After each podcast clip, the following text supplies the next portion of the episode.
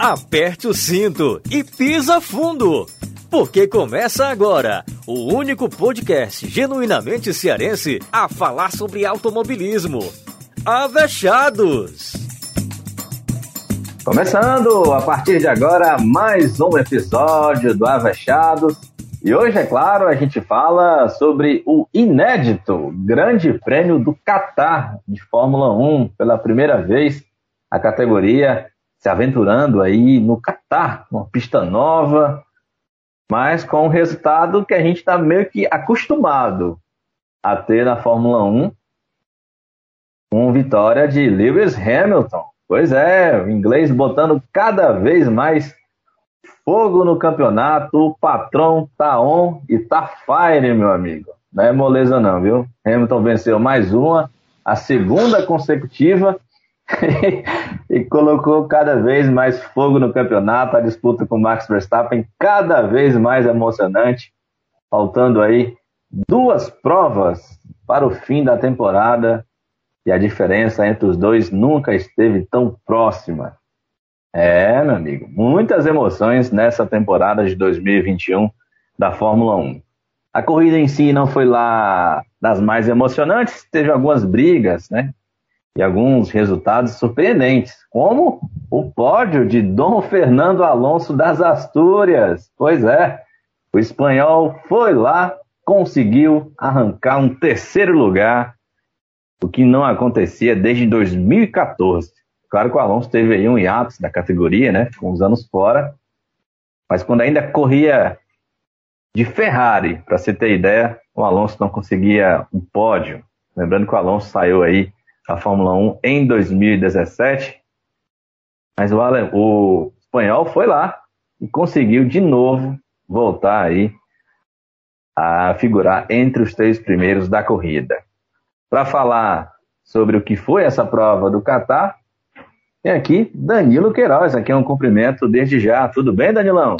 Tudo ótimo, Sávio. Legal estar com vocês aqui a gente falar mais uma vez da Fórmula 1 em uma corrida que não foi tão especial quanto, quanto o Grande Prêmio do Brasil, mas foi mais uma corrida com algumas alternativas e muitos bastidores para a gente conversar também, porque a Fórmula 1 ela não termina na pista, nem começa só na pista, né? É cheia de bastidores nessas provas finais do campeonato. Eu acho que eles serão ainda mais acirrados, sabe?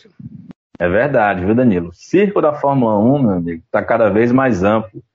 Como bem, como bem disse o Danilo, não só na pista, não só nos boxes, agora também chegando aí na área política, assim dizer, área fiscal, é coisa que a gente vai discutir ao longo aqui do nosso episódio. E quem está feliz da vida com esse pódio do Alonso e está de volta aqui no podcast, tirou quase férias aqui do Avechados, é a Sibeli Baixos. Oi, Sibeli, tudo bem? Bem-vinda de volta. Uma recepção dessa, viu, macho? Eu não sei não. Vocês terem noção, né? Nosso trabalho aqui vai fazer a denúncia, aproveitar. É um trabalho, uma condição análoga à escravidão aqui, rapaz. O pessoal pode nem ter duas semaninhas de férias aí e tal, né? Aproveitar um pouquinho. O patrão aí é homem armaria, viu? O homem é no cabrecho direto, viu? Não deixa nem de respirar. O pobre do Danilo, ó, tá de prova. Mas é muito bom estar de volta. Tava com saudade de vocês, vou nem mentir. Infelizmente, quis o destino que eu voltasse numa prova que tem pódio do Alonso, né? Parece até piada com a minha cara, tipo assim. Aliás, eu acho que é. deve ser. Eu combinei com o Alonso, já. A Sibeli volta nesse episódio. Então, você, por favor, trate aí de conseguir um Excelente resultado. O homem foi lá e conseguiu logo um pódio. eu, vi que, eu vi que ele estava motivado mesmo, viu? Tava, tava Aquele motivado. Aquele risinho dele. Ai. Pois é, meu. Aquele risinho Mas... dele. Ele, ele, chamou o Ocon de, de, de, leão, foi? Seja um leão, foi como foi aquele rádio ali dele? É, é dizer pro Ocon defender like a lion, né? Como um leão, né?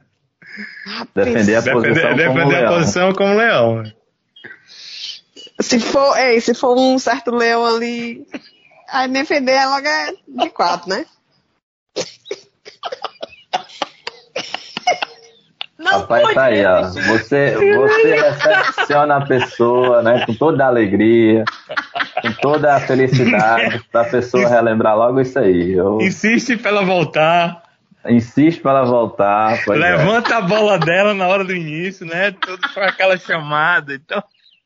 Aí depois passa mais dois episódios fora e eu não digo nada. Não sabe por quê. O link, é certo, Band de novo. O, li, o link é certo para todo mundo, o dela tem um X a mais no final. Não nunca.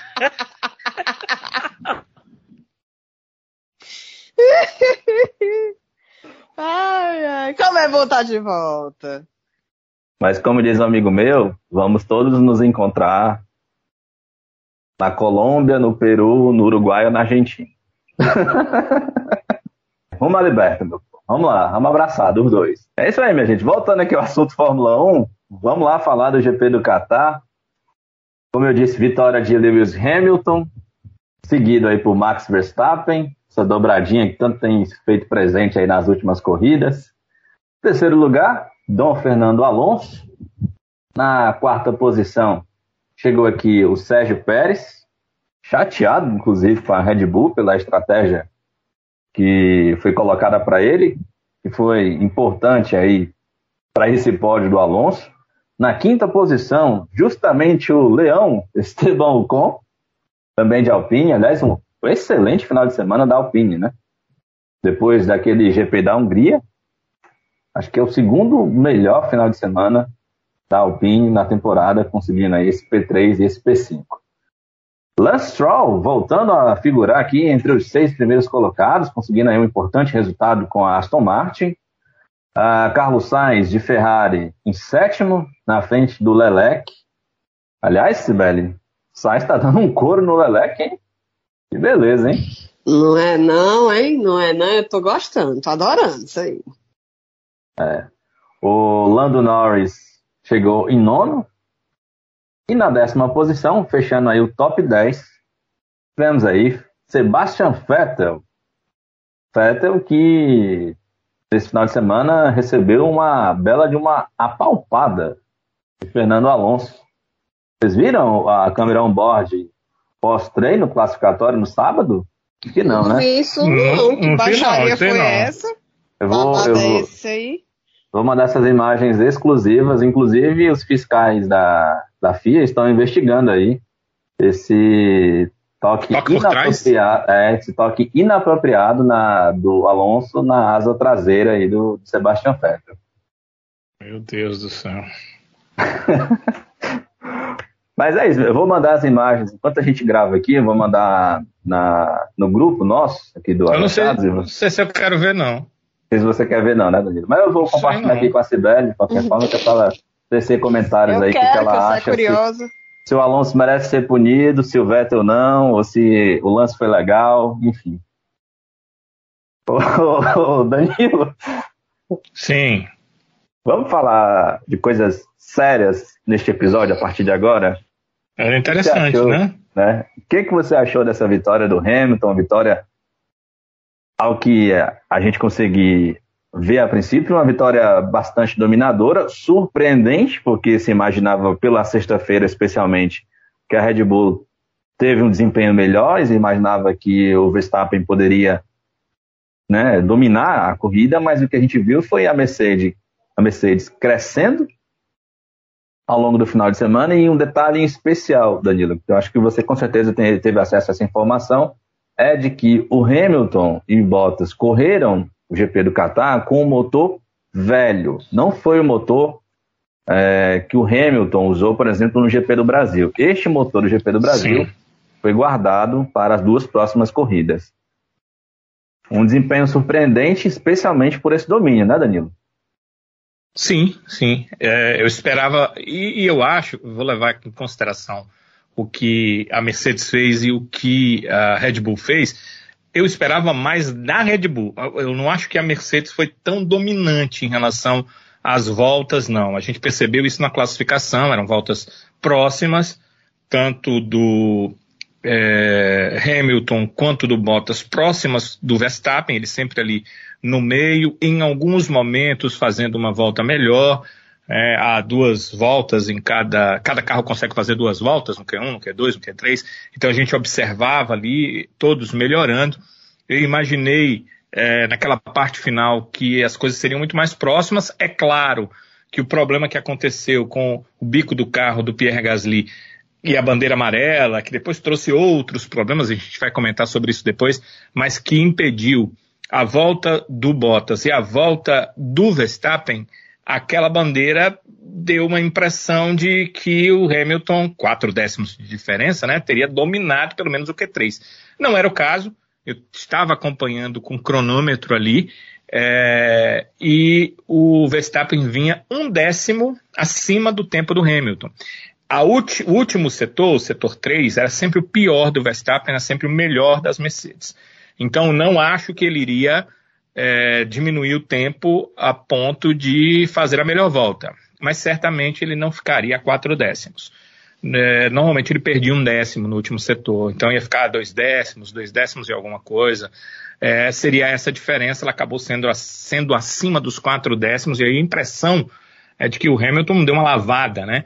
Uh, o bom para o Verstappen é porque o Bottas também vinha numa volta rápida e aí poderia ganhar a posição dele. Teria essa disputa aí pela segunda posição. Então essa era meio que a situação ali que estava armada antes daquela bandeira amarela que pediu o, o, Verstappen de terminar a volta dele, o Bottas de é, dar a volta dele também. Agora, em relação a essa questão é, da prova em si e do que o Hamilton fez, é, a impressão que nos dá, né, a gente avaliando o que aconteceu, é que a, a, o que poderia dar, Sávio e Sibeli, é, a possibilidade, meus amigos né, que acompanham o podcast, a possibilidade do Verstappen vencer essa prova era a largada. Ele largando em segundo, ou se largasse em terceiro, no caso ele iria largar em segundo, a possibilidade de dividir curva a possibilidade de fazer a reta junto, a possibilidade de sair na frente depois das primeiras curvas, ali na primeira volta, era isso que daria a condição de vitória ao Verstappen.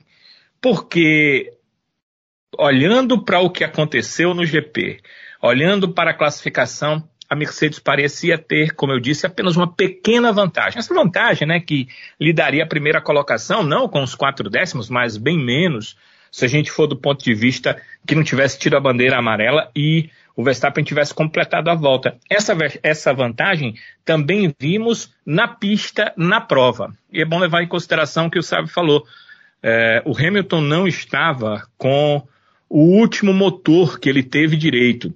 E as informações que nos chegam, as informações que vocês obviamente têm, porque se estão ouvindo o podcast, devem ser leitores, é, dos sites que falam sobre o assunto, é, de algumas pessoas que são bem informadas e que, e que tweetam e que trazem informações no Instagram e que tra trazem informações nos seus blogs, nos seus perfis, de que os motores do Hamilton, o anterior e esse, não tem muita diferença, a não ser que esse motor que o Hamilton usou foi um motor que é, por um problema que ele tem, uma certa trepidação que o motor acaba tendo, ele desgasta mais rápido. Com esse motor, por exemplo, o Hamilton não conseguiria fazer todas as provas finais.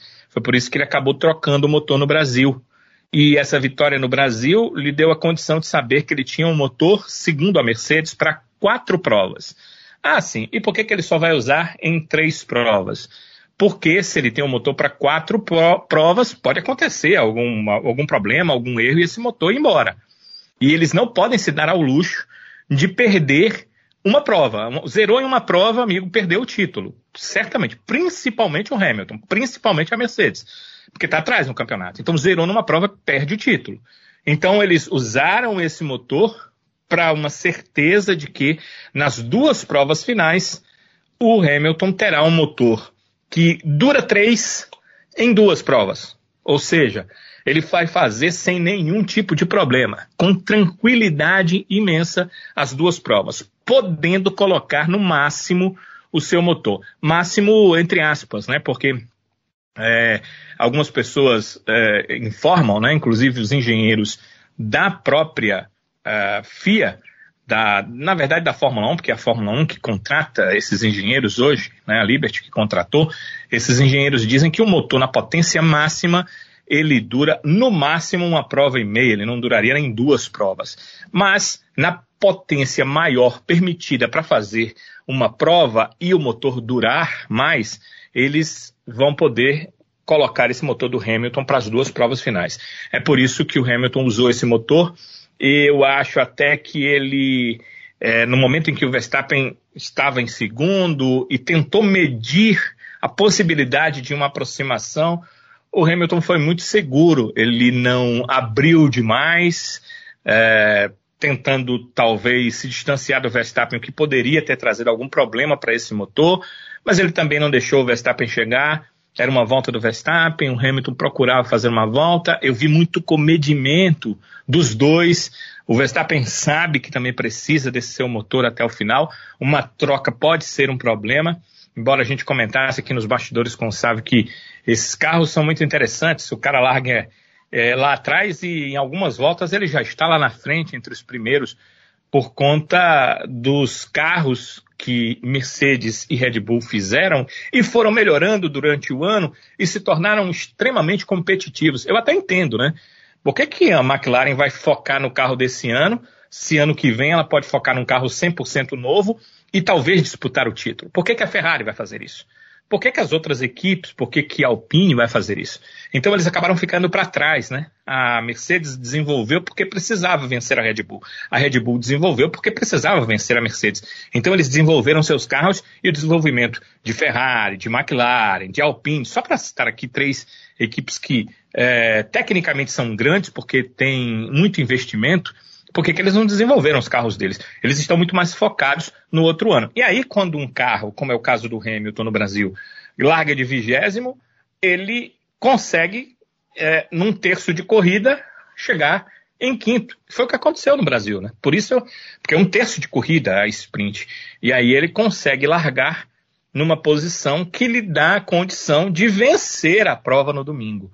Já o Verstappen larga a, bem, bem mais atrás, né? Perdeu ali as cinco posições. E né, em meia volta ele já estava ali praticamente na terceira posição, porque a gente tem que levar em consideração que o Gasly, se o Gasly desse trabalho para o Verstappen, eu acho que hoje ele estava lá, né? O McLaren, pode dar para ser piloto de teste aí?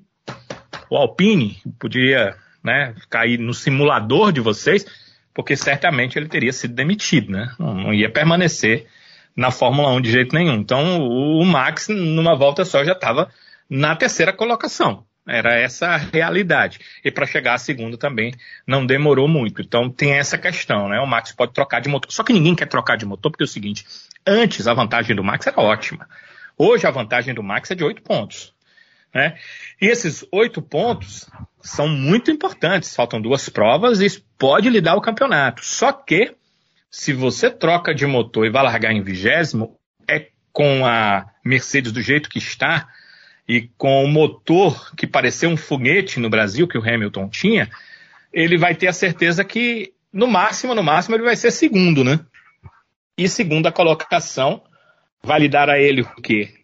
Se der sorte, se der sorte e o Hamilton não fizer a melhor volta, vai lhe dar a condição de chegar com um, um ponto, um ponto de vantagem na prova final, o que pode ser pouco. Então ninguém quer mudar de motor, nós teremos uma briga aberta e o Max ainda tem que levantar a, as mãos para os céus, a Red Bull, porque construiu e construiu com qualidade, construiu com vitórias, construiu com grandes apresentações, construiu com um carro muito bom essa vantagem de oito pontos que vai chegando para as duas provas finais. Agora, nessa prova, os caras, Sávio, não sei se você concorda comigo, ficaram meio que se estudando, né?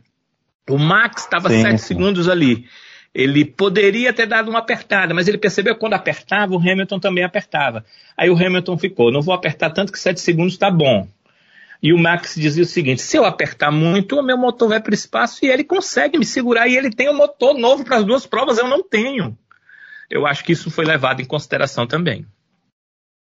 Sim, sim, Danilo, não tenho dúvida disso. É, é houve um momento na prova que acho que chegou depois da, daquela primeira rodada de, de, parada, de paradas, eles estavam os dois com o pneu duro, né, pneu branco, faixa branca, é, acho que chegou a estar 5 segundos de diferença. Aí o Hamilton depois começou a abrir de novo.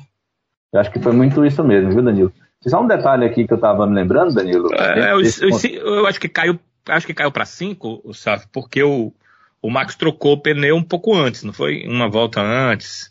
E aí, quando sim, o Hamilton é. trocou, ele tinha feito volta mais rápida. E aí, é. essa questão de. Mas logo em seguida a coisa se estabiliza, porque quem troca é. o pneu na segunda volta é voadora, né? É. Enquanto o Max deu volta voadora, o Hamilton estava saindo dos boxes. Aí na segunda uh, do Hamilton, ele deu uma volta voadora e o Max já estava na terceira volta do pneu, que você tem que dar uma segurada para não, não, não se decompor o pneu. Aí ficou uma coisa pela outra, acabou ficando aqueles sete segundos ali, aumentava para oito, diminuía para seis, mas não ia para lugar nenhum. É verdade. É, em cima desse contexto das punições que a gente estava falando, Danilo, só lembrar aqui um, uma, um detalhe que o Max, por exemplo, você falou da recuperação do, do, do, Hamilton no Brasil, mas o próprio Max também teve uma recuperação fantástica na Rússia, né? onde ele havia sofrido a punição de cinco posições pelo incidente com o próprio Hamilton lá na Itália, né, no GP anterior, e ele havia perdido cinco posições, e aí, em razão disso, já que já ia sofrer uma punição, decidiram trocar peças do motor do Verstappen que precisavam ser trocadas e com isso o Max largou de último, né, para cumprir a punição, e ainda chegou em segundo. É, mas é diferente, viu? Aí, aí, aí, aí a gente precisa fazer a diferença, sabe? Não, aí deixa eu é, explicar, porque aí teve o é, contexto da, da é, prova da Rússia. Ele ia, o Max estava em sexto ou em sétimo, né? Ia terminar por ali. E aí, com a confusão da ele, chuva. Ele ia, é, no, no, pelo que eu estava vendo ali, olhando os tempos e tal, o máximo que ele conseguiria era terminar em quinto. Ele não ia terminar no, no, nos pontos, né? Mas teve a questão da chuva. Foi, não ia terminar nos pontos, mas não no, no, no, pódio, né? Não, não, não ia terminar no pódio, no pódio. No, nos pontos ele já estava. É, pensei uma coisa e disse outra. Ele não ia terminar entre os três, ele não ia terminar no pódio. É, foi bom para o Hamilton porque ganhou a prova, né? Mas é, foi bom para o Verstappen porque ele terminou ainda... em segundo, limitou né, a diferença.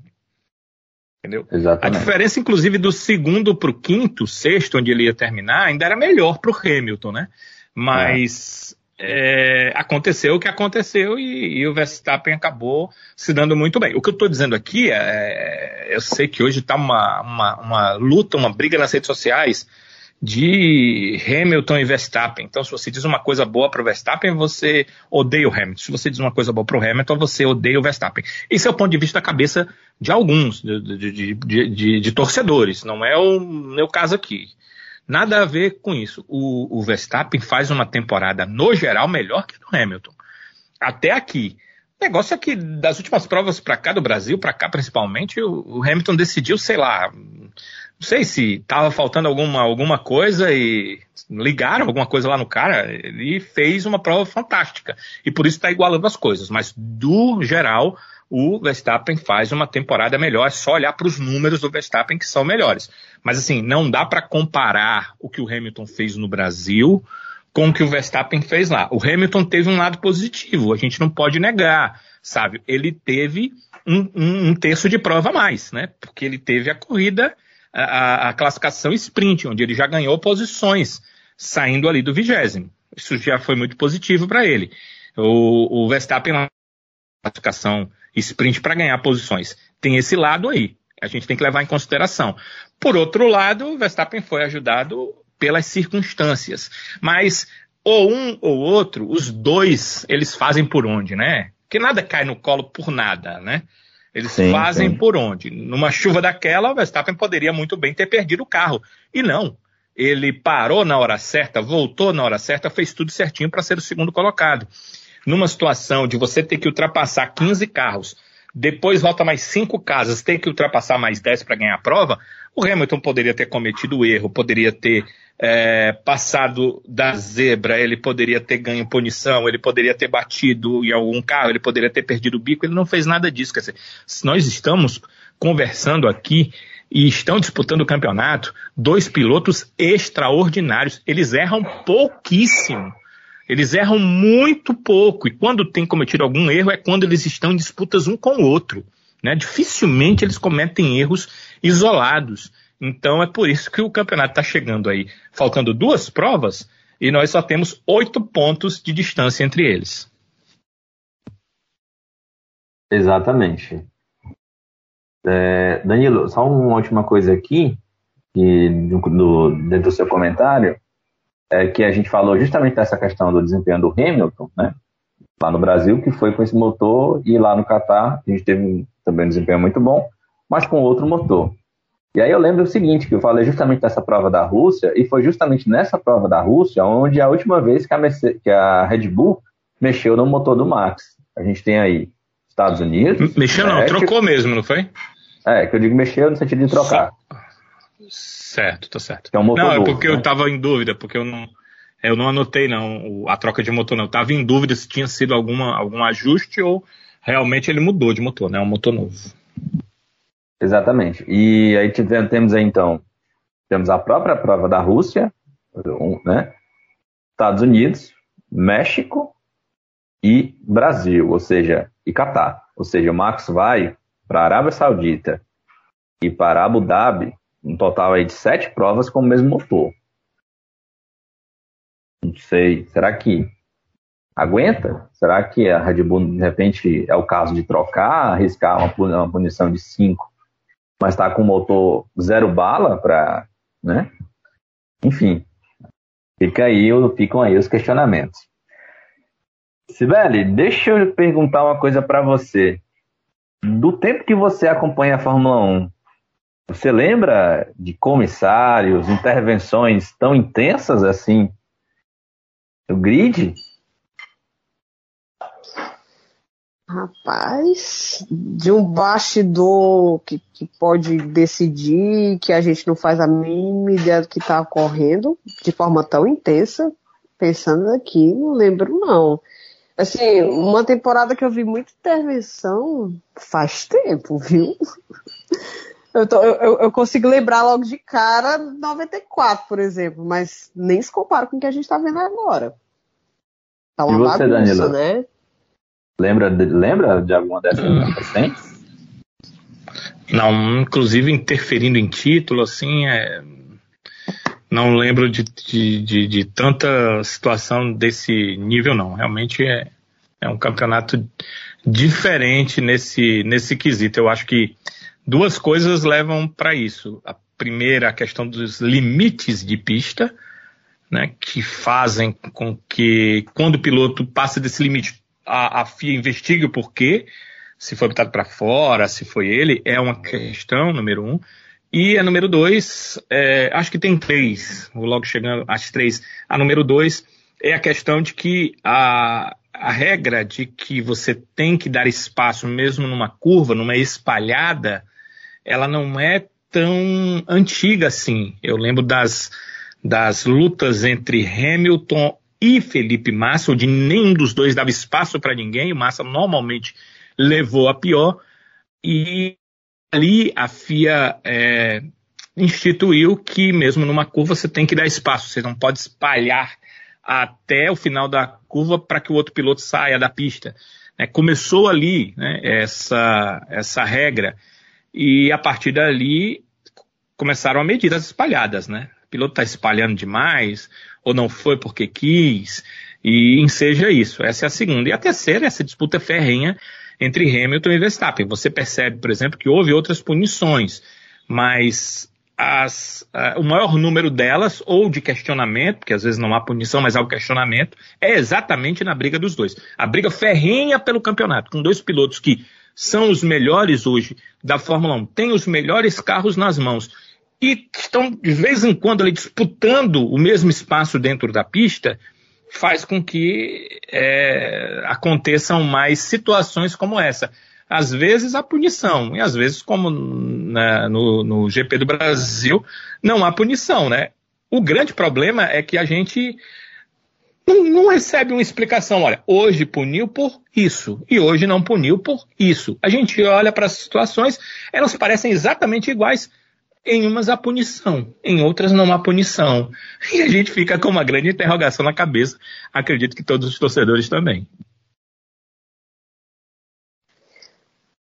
Pois é, Os caras gostaram tanto do Brasil, né, que até a bagunça foi levado na mala. Mas, Sibeli, eu queria lhe perguntar o que, como é que você está vendo isso tudo, né? Essas intervenções têm sido bastante discutidas aí, essa questão das interpretações, teve especialmente esse caso do Hamilton com o Max, a decisão de pista mantida, né? Por mais que houvesse aí a apelação por parte da Mercedes, mas até a própria decisão de, de permanecer com o resultado foi criticada pelos próprios pilotos do grid. Né? A gente teve crítica do próprio Leclerc, é, do Norris, do também, Norris, né? Ah, até o Gasly, meu Deus.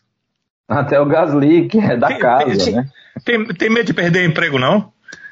Não, não, cerrou os dentes e foi lá. E aí, Sibeli, é. você, o que, que você está achando dessa, dessa intervenção toda? O pessoal está querendo, muita gente está dizendo que os, que os fiscais estão querendo aparecer um pouco mais, enfim, como é que você está vendo isso tudo? E na sua avaliação isso pode ter um impacto para a decisão do título diretamente? Eu acho que já meio que está tendo, né, de uma certa forma. É, assim, é, vou aproveitar a fala do Danilo que ele citou essas, essas três, né, digamos, três razões ou motivos, enfim, e você percebe a bagunça da coisa toda em termos de regulamento e a falta de transparência, que isso aqui é, é um absurdo assim, para o esporte, principalmente para quem acompanha, para quem pratica, né? É, a coisa do limite de pista. Existiam circuitos que eram punidos, os outros circuitos não eram punidos. E a gente já teve várias discussões aqui sobre isso. Ou decide se punir, ou não decide se punir. Não tem a coisa do meio termo, né? E tipo assim, a gente está falando do esporte de corrida. Um esporte que é uma corrida e que tem características próprias. Disputa de posição é uma delas. Então, pode ocorrer algumas situações que vão ser naturais. Pegando aqui, por exemplo, a disputa do, do, do Lewis com o Verstappen lá no GP Brasil, para quem estava no autódromo, essa disputa é disputa de corrida normal. É o que a gente quer ver quando tá ali. A gente não quer ver outra coisa, quer ver aquilo ali mesmo.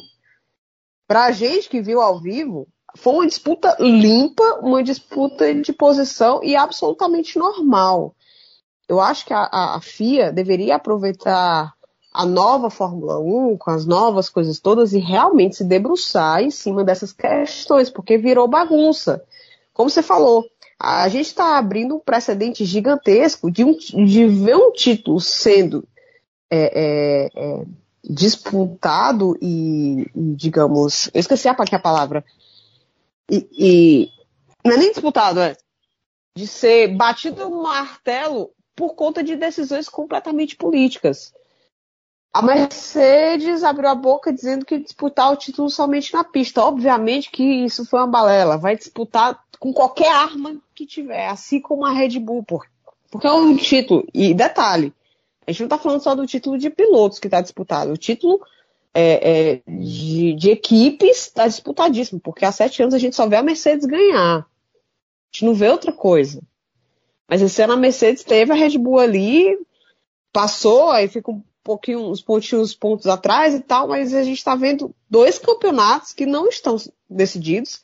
Provavelmente vão se decidir somente na última corrida. Eu acho que eles vão ser desse jeito mesmo, assim, mas na última corrida. E aí, é, apesar, por exemplo, do Verstappen fazer uma ótima temporada, a melhor temporada dele até agora, de fato, em termos de regularidade, ele está sendo melhor do que o Lewis Hamilton. Mas o Lewis Hamilton é macaco velho e, bicho, o cara vai chegar lá com o psicológico já tá energizado, principalmente depois do GP Brasil. O cara pode fazer miséria no, na, última, na última corrida.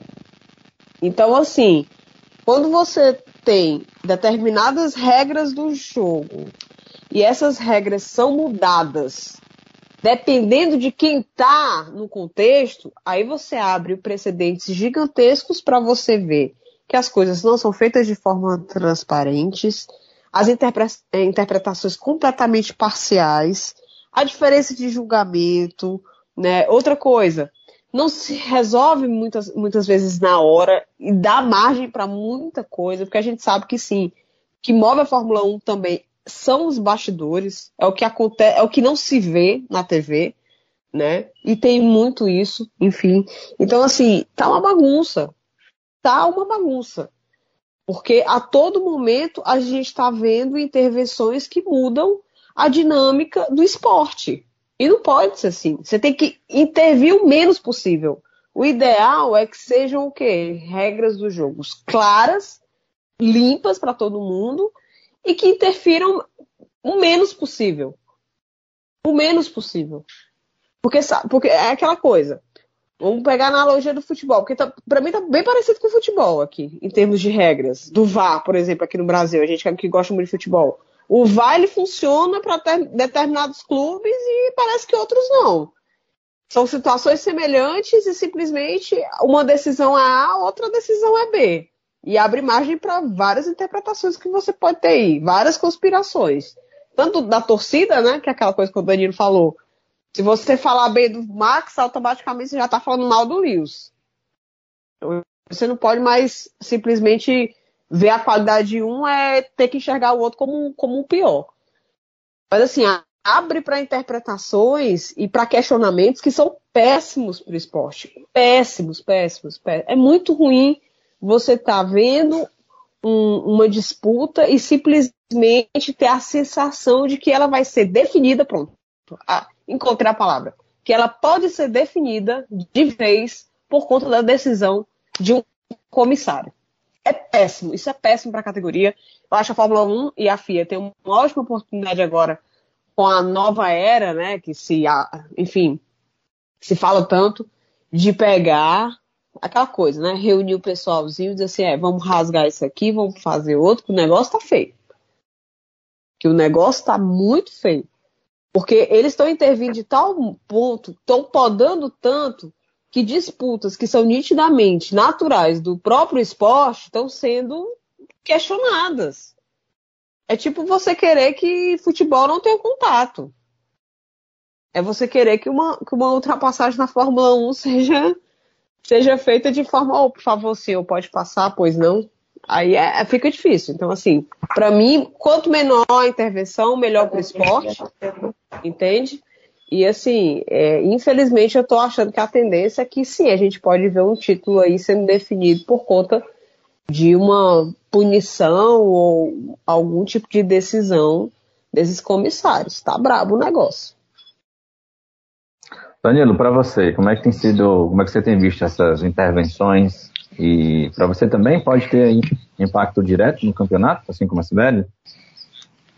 Cara, pode, pode ter impacto. Eu gostaria que não tivesse impacto, mas é, a gente tem que entender uma coisa: as regras estão lá por algum motivo. É, e, e é, o que se pode dizer, por exemplo, é: poxa, vamos deixar os caras correrem, vamos deixar decidir na pista. Mas imagina se a Mercedes, aconteceu há pouco tempo, tá com a asa é, que lhe dá vantagem. Isso é decidir na pista? O, outro de forma proposital. Isso é decidir na pista? É esse tipo de decisão na pista que a gente quer? É, em relação à manobra do Max e do Hamilton, eu não vejo nenhum problema. Eu nunca vi nenhum problema nesse tipo de manobra. Agora, eu entendo os outros pilotos. O que não pode, Sibeli, o que não pode, Sávio, é quando é Hamilton e Verstappen decidindo o título, não tem punição. Mas, se for o Pérez, tem punição. Se for o Norris, tem punição. Se for o Gasly, tem punição. Se a manobra vier do Leclerc ou do Sainz, vai ter punição. É, é isso que não pode, vocês entendem? Essa é a questão. Eu tenho que entender a cabeça do piloto. Porque é, enquanto Hamilton e Verstappen, certo, estão lutando por, pela vitória, no caso do Brasil, estão lutando pelo título, no caso do Mundial de 2021. Esses outros pilotos não estão nesta luta, neste momento, mas eles têm suas lutas pessoais. Quer dizer, para mim, que uh, o Gasly não ficaria extremamente satisfeito em ter uma pontuação próxima do Pérez, que está lá na Red Bull e ele está na AlphaTauri. Você quer dizer que Sainz e Leclerc não estão disputando um com o outro pela melhor pontuação? Você quer me dizer que, é, tendo o Ricardo ganho uma prova esse ano pela McLaren, o Norris não quer terminar com uma pontuação bem distante da pontuação, bem acima, bem maior que a pontuação do Ricardo, para dizer que ele também tem condição de vencer uma prova e que ele foi melhor nesse campeonato. Isso tudo faz muita diferença no ano seguinte. A equipe olha para o piloto de uma forma diferente no ano seguinte. E essas punições reduzem essa pontuação desse piloto. Essas punições fazem o piloto, no caso de uma prova, perder segundos, é, ter que é, ir para o box lá perdendo segundos, drive-thru, várias coisas. E eles não entendem, e aí eu acho que a FIA, que a Fórmula 1 é, está errada, porque eles definiram que, olha, é assim. Coisa que eu não concordo. Desde o começo eu disse, poxa, o cara está defendendo a posição dele. O cara não pode defender a posição dele. Os dois entram numa curva com o máximo de velocidade. Eles vão espalhar porque eles estão defendendo a, a, a, posição deles. Eles não vão frear para o outro passar. Quem é que vai fazer isso? Isso é automobilismo. Eu não estou na rua fazendo uma ultrapassagem no carro porque é, vou para casa de alguém, não. É, é automobilismo, é concorrência, é pilotagem em busca do máximo e da vitória em busca da melhor colocação possível. Sempre eu disse isso aqui no podcast. Podem voltar os podcasts anteriores, podem olhar. Pode ter sido com esse X, Y, Z piloto, sempre é, defendi a mesma coisa aqui. Agora, eu tenho que entender o que, que, os outros pilotos estão dizendo. Eles não estão dizendo que tem que punir o Verstappen. Eles não estão dizendo que tinha que punir o Hamilton. Eles estão dizendo que a FIA tem que ter um parâmetro só. Esse tipo de lance, de curva, quando o cara espalha, pune ou não pune? Porque eles precisam saber. Porque na próxima prova, podem ser eles que podem ser colocados nesse tipo de circunstância. E eles querem saber o que é que eles vão fazer. A gente tem que entender isso. É, eu não uh, uh, acho correto é, a FIA ter dois pesos e duas medidas. Ah, na luta pelo título vale, porque se eu der punição vão dizer que eu estou interferindo. Mas lá na terceira, quarta, quinta, sexta posição eu vou dar a punição. Não pode ser assim. Ou nas provas finais do campeonato eu não vou fazer. A gente é, às vezes compara, e eu já disse aqui que eu fico muito à vontade para comparar o, a Fórmula 1 com o futebol, com o que quer que seja, porque eu trabalho nesse ramo e quando está no futebol, muitas vezes eu já comparei com a Fórmula 1, eu comparo, inclusive nesse último final de semana, eu comparo, porque se tiver uma comparação válida eu vou fazer, né? É, porque esse ou aquele não gosta que compare. Poxa, é, o automobilismo é talvez o, o esporte que eu mais gosto. Me, eu fico livre para fazer isso, eu me sinto é, livre para fazer isso. E vou fazer uma comparação aqui com o basquete que é, eu já joguei, meu irmão jogou muito mais e já foi técnico, e a gente percebia que é, muitas vezes aquele cara que ia para a cesta e levava um toquezinho na mão, era marcado falta em, no jogo inteiro de basquete. Quando chegava ali nos segundos finais, se a pontuação das duas equipes estivesse muito próxima, os árbitros não marcavam esse toque na mão na hora uh, de deixar de fazer uma bandeja, de deixar a bola junto ao aro. Eles não marcavam. Porque eles tinham medo de decidir a partida. Vou marcar, vai ser falta em dois anos, eu vou decidir a partida para aquele time. Então eles, no final do jogo, nem para um nem para outro, eles não marcavam esse tipo de lance. E eu sempre achei isso injusto, porque ele marcou o jogo inteiro porque deu a condição de arremesso livre para o time adversário o jogo inteiro e aí aquele outro time está com a bola só porque é nos segundos finais não vai dar. É a mesma coisa que a FIA está fazendo, é a mesma coisa que os comissários estão fazendo.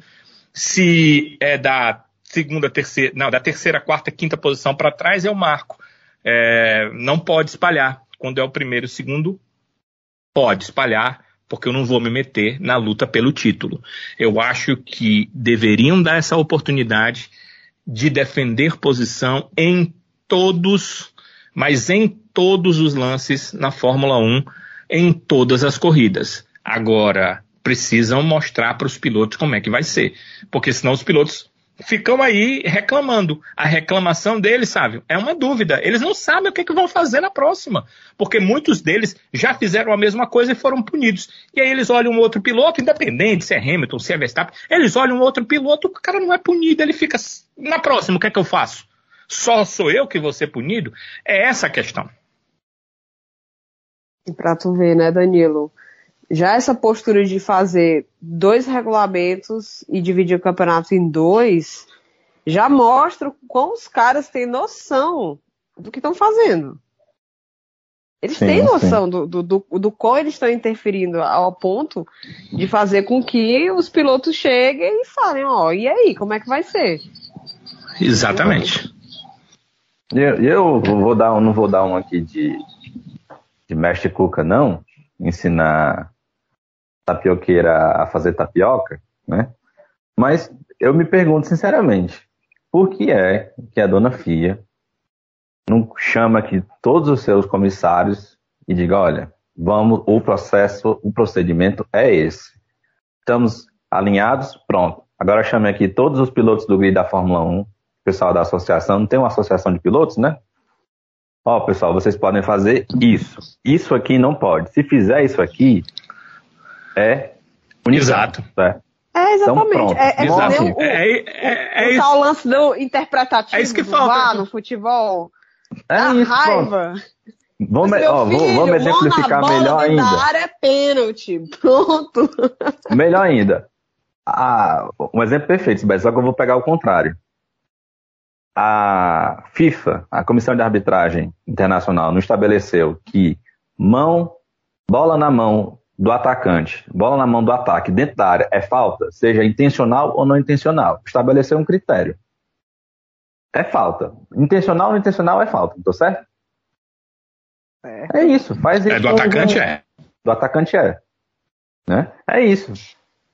E vai. E o critério é esse. Não tem discussão. Então, meu povo, é isso. Estabelece um critério, todo mundo alinhado, pilotos, fiscais, se sair, pronto. Porque se jogar nessa história de interpretativo, meu povo, sinceramente. Não dá certo, não. Não dá certo. Aí, aí tu, ah, até porque mudam, né? Os fiscais. É, exatamente. Imagina a politicagem para não escolher quem vai ser os comissários da, do, do GP. Menino, olhe, olhe, isso aí vai dar muito pano pra manga. Mas até uma coisa que também eu acho que cabe a gente discutir, viu? Porque, ok, convidar fiscais, né? Pilotos, galera que está lá e tudo, mas eu acho que nesse caso de fiscais, meu povo, deveria ser um negócio mais organizado, uma coisa mais fixa. Né? Bem que eles têm uns fixos, né? Mas, mas, mas é, já. É, mas já houve explicação ou, é, que, que foi o seguinte, sabe? O piloto convidado ele não toma, ele não faz parte da decisão, entende? O piloto uhum. convidado ele está ali porque ele já foi piloto para uma consulta, né, Bruno? Exato, para que seja consultado, exatamente. Ele é consultado. Olha, nesse, nesse tipo de situação nós estamos vendo a câmera, o cara virou para cá, o que é que ele estava fazendo? Ele precisava virar, entendeu? São questões de, da pilotagem que o piloto convidado vai tirar dúvida. É isso, ele é, é. consultado, ele não. É, são os comissários que definem, entendeu? Ele é como o nome diz lá, piloto convidado, entendeu? Ele não toma a decisão final. É, o, comissário, eu, eu ouvi o Jafone dizer, inclusive, na, em algumas transmissões, o, o comissário pode até dizer o seguinte, perguntar para ele o seguinte: nessa manobra, você acha que ele é, tentou empurrar o piloto para fora? E aí ele pode dizer, olha, tentou porque ele, sei lá, puxou para a direita ou ele demorou para frear, porque ele tinha que frear em tal lugar, ele sabia que não podia frear ali. Tal. Ele, como piloto, dá a versão dele de piloto, entende? Mas ele não toma decisão, não. Entendo, entendo. Então vamos lá, meu povo. Já que a gente está no assunto discutindo algo que diretamente mexe com o título, é, deixa eu mudar aqui um pouquinho a ordem das coisas que a gente havia combinado aqui no nosso roteiro e logo para essa parte da decisão entre Hamilton e Verstappen. É, a gente tem dois match points, né? A gente tem agora, exatamente na Arábia Saudita, ao que tudo indica, vamos ter corrida, né? Apesar do, do circuito não estar 100% pronto. Mas ao que tudo indica, a gente vai ter corrida. E o Max Verstappen tem um match point a seu favor. Né? Por quê? Porque o Verstappen pode ser campeão já nessa corrida. Isso é claro que ele vai precisar de uma condição bem atípica que a gente tem tido no campeonato, que é o Hamilton não marcar pontos, Max vencer a corrida e o Hamilton não marcar pontos. Então é o seguinte: para o Max Verstappen ser campeão já no GP da Arábia Saudita, ele precisa vencer a corrida, fazer a volta mais rápida e o Hamilton terminar na até, até na sexta posição. Se o Verstappen só vencer a corrida, o Hamilton precisa terminar em sétimo. Se o Verstappen for segundo e fizer a volta mais rápida, o Hamilton tem que terminar no máximo na décima posição. Se o Hamilton não fizer pontos, aí basta o Verstappen ser segundo colocado e ele terá aí conquistado o título mundial. Um detalhe é que a diferença hoje dos dois é de oito pontos. Exatamente aqui. O Verstappen tem. Vou pegar aqui exatamente a classificação. Eu perdi exatamente agora. Que beleza. É, classificação de pilotos. O Verstappen tem 351 pontos e meio e o Hamilton tem 343,5. A diferença entre os dois é de exatamente 8 pontos. Que cenário legal a gente pode ter para o Grande Prêmio de Abu Dhabi, que é a última etapa do Mundial? É se o Hamilton ganhar a corrida na Arábia Saudita e fizer a volta mais rápida e o Verstappen terminar em segundo, teremos aí os dois pilotos empatados. E aí, quem terminar na frente de, de quem vai ser campeão lá em Abu Dhabi. Que cenário maravilhoso a gente pode ter, hein, Sibeli? A Maria haja coração, meu filho, ó. Eu tô achando, eu tô achando que, que vai ser algo do tipo, viu, pro, pro, pra última mesmo. E, e como eu tinha comentado, é, em termos psicológicos, o Hamilton se fortaleceu demais, demais. O homem, ele não vai, ele não vai abrir, ele não vai abrir nem a pau. E assim, se fosse para apostar nele no Verstappen, apesar do ano extraordinário do que o Verstappen vem fazendo, com o mínimo de erro possível, quando a gente fala em disputa psicológica, não tem para ninguém. É Lewis. É, é o Blessed, né? É o Blessed, é o Blessed. qual, qual, aquela outra tatuagem que ele tem? É Rise? Still Rise, né? Pronto. Still é. Rise. Foi, é, é, é, tipo isso. Ele, ele, fez isso aqui no, no GP Brasil. O cara simplesmente é. teve a narrativa perfeita, o final de semana perfeito, porque ele foi o piloto, entre aspas, injustiçado, cheio de punição, contra tudo e contra todos, aquele Lewis contra o mundo. Contra tudo e contra todos, o cara foi o dono do final de semana, porque, enfim, GP Brasil só deu ele. Ele conseguiu o que ele queria sair dali com uma vitória moral gigantesca, porque não foi só a vitória na pista, foi a vitória moral. Eles massacraram a Red Bull. A Red Bull saiu ali, assim, vamos pegar nossos paninhos de bunda aqui, arrumar e ir pro Catar. Porque, assim, eu não duvido que a gente chegue nessa configuração de última corrida, porque essa próxima corrida que é, é, é como é o nome da pista, hein? Que não tá pronta. Eu tava vendo até na notícia que não tá pronta mesmo, não.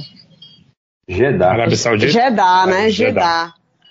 É. Tava vendo as fotos, a bicha cheia de areia ainda. Fala-me, Nossa Senhora, é rally ou é Fórmula 1, menino? Vai ser. Inclusive, eu fiquei é pensando, uma... quem será que vai dar bandeirada, hein? Na última postura.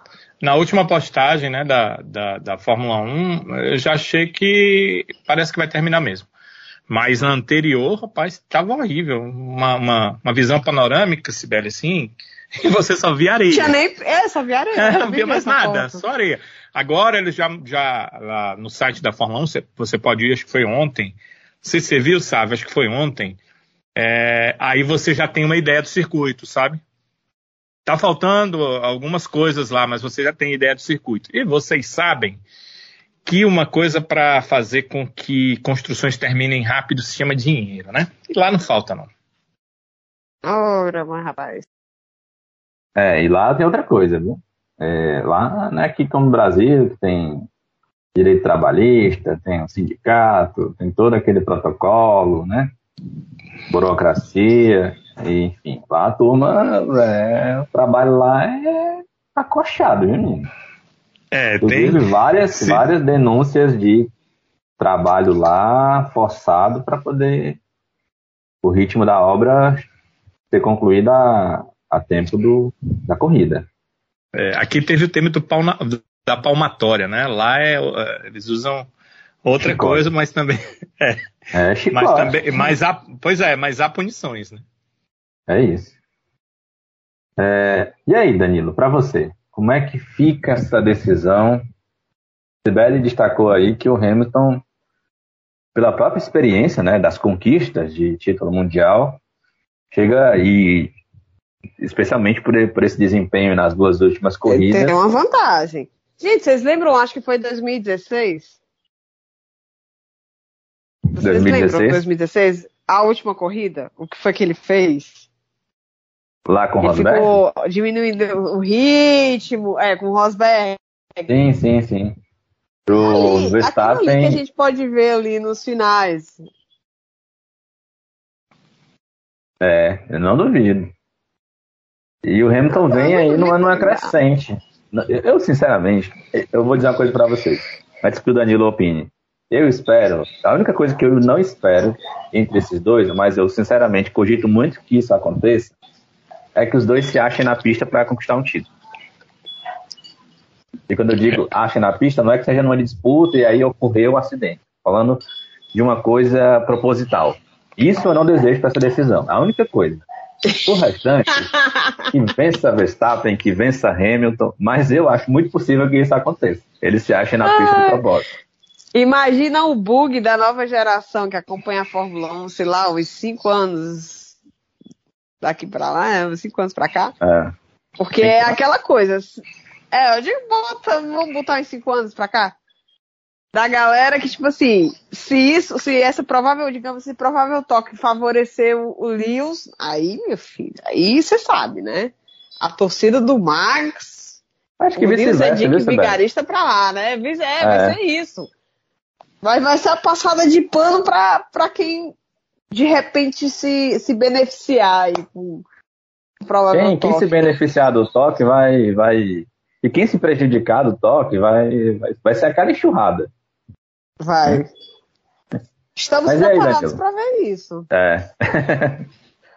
Mas eu, aí, também, eu, tam, eu também não gostaria que acabasse assim. Eu gostaria que acabasse com uma grande ultrapassagem ou com uma grande fechada de porta dentro das regras. É, eu gostaria que acabasse numa disputa, numa disputa limpa, numa disputa sadia, numa disputa em busca da posição. Eu gostaria que terminasse assim. É, esse era o meu pensamento. Agora, faltam duas provas, né? Essa questão da batida, a não ser que a gente tenha uma reviravolta que eu não acredito, pelo que eu ouvi aqui do Sávio e da Cibele, também vocês não estão muito acreditando. Tipo, um Lewis ganhar a prova, o Max terminar em quinto, sexto, pode acontecer, porque né, as corridas tem, tem muitas coisas que podem acontecer. Mas dificilmente isso vai ocorrer numa corrida normal, porque se o Lewis vence, o Max termina em segundo. Se o Max vence, o Lewis termina em segundo, porque eles é, têm os melhores carros e os seus companheiros vão beneficiá-los numa necessidade. Né? Então, é uma tendência natural que eles terminem muito próximos. Se isso acontecer, a vantagem vai seguir sendo do Max Verstappen. Ele não tem sete pontos, ele tem oito pontos de diferença. Ele tem um mau número de vitórias. Então ele tem a vantagem. Digamos que o Lewis consiga vencer com o Max em segundo, ele consiga fazer a melhor volta, vai terminar tudo empatado para a última prova. E ainda assim o Max leva vantagem, porque ele venceu mais no campeonato. Então, é, havendo uma situação de batida entre os dois, vai ser o Max que vai levar vantagem. Então, essa é uma questão que a gente tem que levar em consideração. Mas eu não acho que ela vai ser decidida assim. Eu não acredito nisso, eu não, não quero crer nesse tipo de situação. Eu sei que nós somos humanos e que na hora que a gente vê que está levando aquilo que a gente tanto almejava, está escapando entre os dedos, às vezes a providência a ser tomada é a pior possível. Né? E a gente já viu isso na história da Fórmula 1.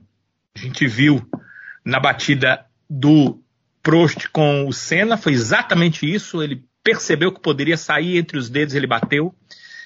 A do Senna teve requintes de crueldade. Ela nem foi a questão de estar tá saindo entre os dedos. Nem foi. Ela acho que foi pior.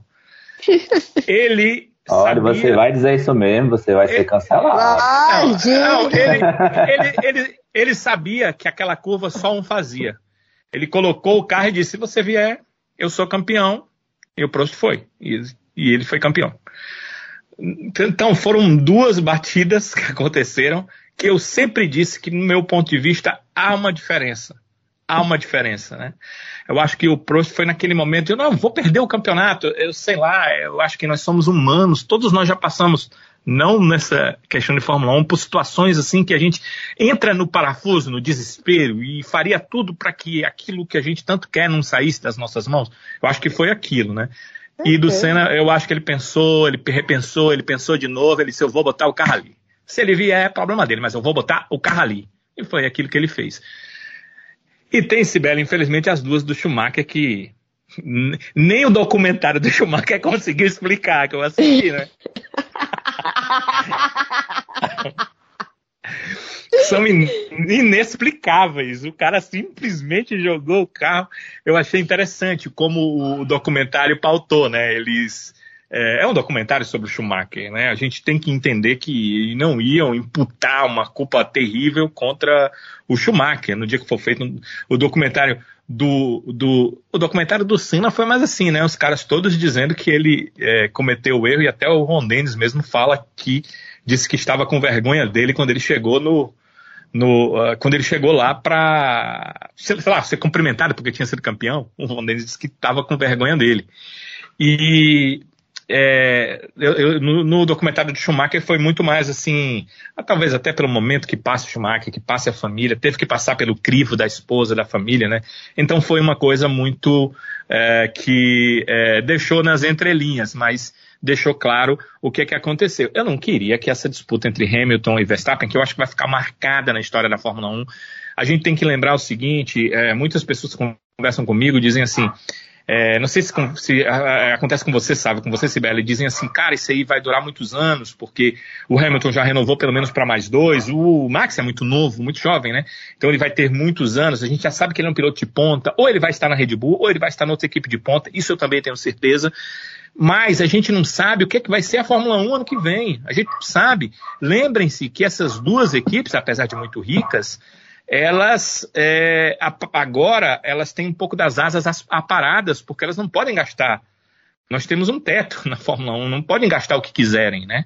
Então, é, elas pegaram muito dos recursos e colocaram nesse ano. E quando eu digo recurso, não só dinheiro, recurso engenheiro, recurso é, né, os equipamentos para fazer melhorar o carro, né? os equipamentos para é, simuladores, foi muita coisa que poderia já estar voltada para o ano que vem, e tenho certeza, até falei no começo, a McLaren fez isso, a Ferrari fez isso, né? as outras equipes, a Alpine certamente fez isso, as próprias equipes não tão grandes, como a Alfa Romeo, como a Haas, certamente todas elas voltaram o que tinham de recursos para o ano que vem. Mercedes e Red Bull não podiam fazer isso. Elas não, não tinham como fazer isso. Elas iam desistir da briga por um campeonato que elas estão tão próximas de conquistar. Elas não poderiam fazer isso. Então a gente não sabe como será ano que vem. Então a gente não sabe se essa disputa vai acontecer também em 2022. Espero até que sim, porque são dois grandes pilotos. Mas esse ano é o grande ano da disputa dos dois. Então esse ano eu queria ver a disputa terminando na pista, sabe, sabe, sabe, Sibeli? Com ultrapassagem, com uma porta fechada, porque eu já disse aqui várias vezes que a ultrapassagem ela é muito bonita, é, ela é o primor, acho que é o orgasmo da Fórmula 1, do automobilismo, é a ultrapassagem, é o ponto alto, mas a defesa de posição é, talvez seja o segundo grande fator. Uma defesa de posição bem feita, como a gente viu o Alonso fazer em relação ao Hamilton nessa temporada, uma defesa dentro das regras, uma defesa que não joga ninguém para fora, uma defesa que não tem batida, entendeu? Uma defesa aonde o teu adversário vai estar tá vivo para tentar novamente, mas ele sabe que vai encontrar pela frente um piloto capaz de seguir defendendo sua posição. Poxa, é, é esse tipo de coisa que eu quero ver nessas duas provas finais. É claro, sabe, que tem uma diferença entre o que a gente quer ver e o que a gente vai ver, né? Mas eu espero que dessa vez não que o que eu quero ver que é ou uma ótima ou ótimas ultrapassagens e ótimas defesas é, é, seja também o que vai acontecer. Ou ótimas ultrapassagens, ou ótimas defesas de posição para a gente dizer, poxa, é, Sávio, Sibeli, é, a, a, Flávia, se ela decidir participar alguma vez ainda do podcast, é, é, foi aquela defesa de posição que fez o piloto X ser campeão. Foi aquela ultrapassagem que deu o título ao piloto fulano de tal. Entende? É, é isso que a gente quer estar tá dizendo aqui depois da última prova da temporada. Tu, você viu aquela ultrapassagem? Pronto, ele ganhou ali. Uh, você viu naquela hora que ele tentou passar e fechou? Pronto, foi ali que ele ganhou o campeonato. E não a gente dizer assim, tá vendo? Ó, ele bateu ali, os dois saíram. Aí é campeão. É, não quero isso. É, no fim, na verdade, ninguém quer, né? Quer as coisas decididas na pista. E sem intervenção de, de comissários. Que é, preferência. Preferência.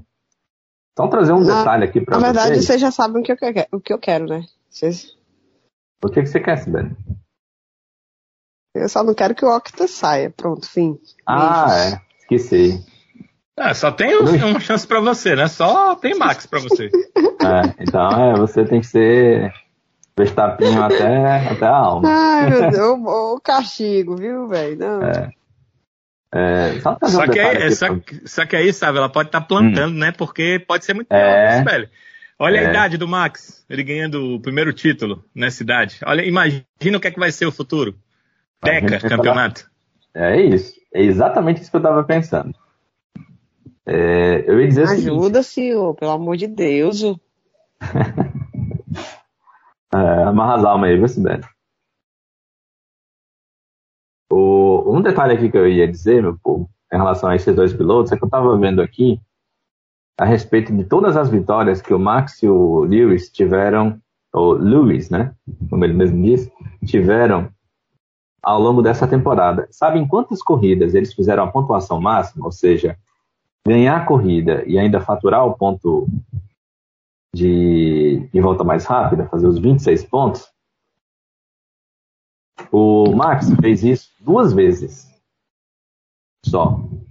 Exatamente no GP da França e no GP da Áustria. No GP da Áustria. Sabe quantas vezes o Hamilton fez isso, Danilo? Nenhuma. Exatamente.